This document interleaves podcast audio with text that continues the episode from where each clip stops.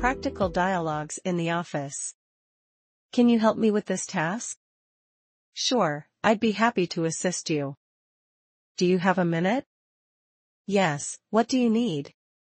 Could you please send me the report? Of course, I'll email it to you right away.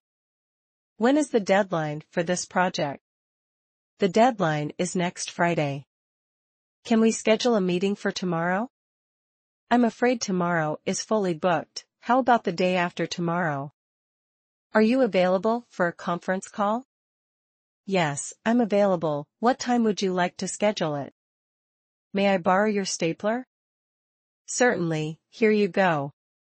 How's the progress on the project? It's going well. We're on track to meet the deadline. Can I have a word with you? Of course, what do you need to discuss? Is there anything else I can help you with? No, thank you. I think I'm good for now. Did you receive the email I sent earlier? Yes, I got it. I'll respond to it shortly. Can you book a flight for my business trip next week? Certainly, I'll check the available options and make the reservation. We're running low on office supplies, can you place an order? Of course, I'll take care of it and restock our inventory. Could you please proofread this document for me?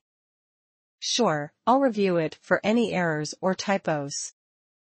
Can you assist me with preparing the presentation for tomorrow?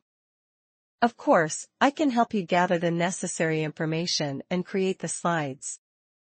Congratulations on completing the challenge.